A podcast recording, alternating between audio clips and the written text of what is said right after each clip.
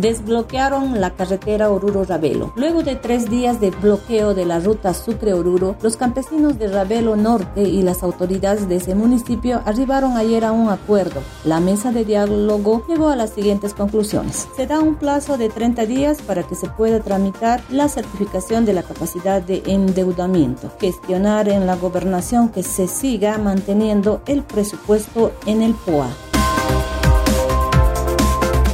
Tacopaya también levantó el bloqueo luego de una reunión que tuvieron los comunarios de Tacopaya con autoridades de la comunidad y del departamento de Cochabamba, decidieron levantar el bloqueo que protagonizaron toda la jornada de ayer. Sin embargo, se espera que las autoridades hagan cumplir lo acordado con hacer respetar las rutas camineras y así ya no volver a bloquear y perjudicar a la población.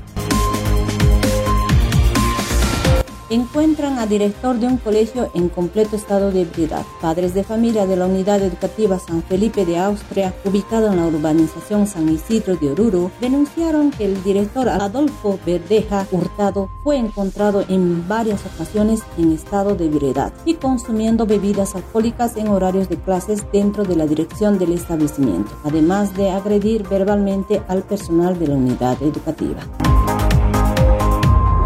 Otro conflicto de límites en Oruro. Autoridades de Cochiraya, correspondiente al municipio de Caracollo y autoridades de la Federación Sindical Originario Regional Caracollo, evidenciaron el avasallamiento de tierras en la comunidad Cochiraya de Caracollo por parte del municipio de Oruro, donde los vecinos y urbanización Candelaria denunciaron tal hecho. Piden a las autoridades, como al Instituto Geográfico Militar y también al Instituto Nacional de Estadística, que investigue esta situación ya que estarían cometiendo en conjunto con el municipio de Oruro. Debido a este problema, el municipio de Caracollo se declaró en estado de emergencia por lo ocurrido.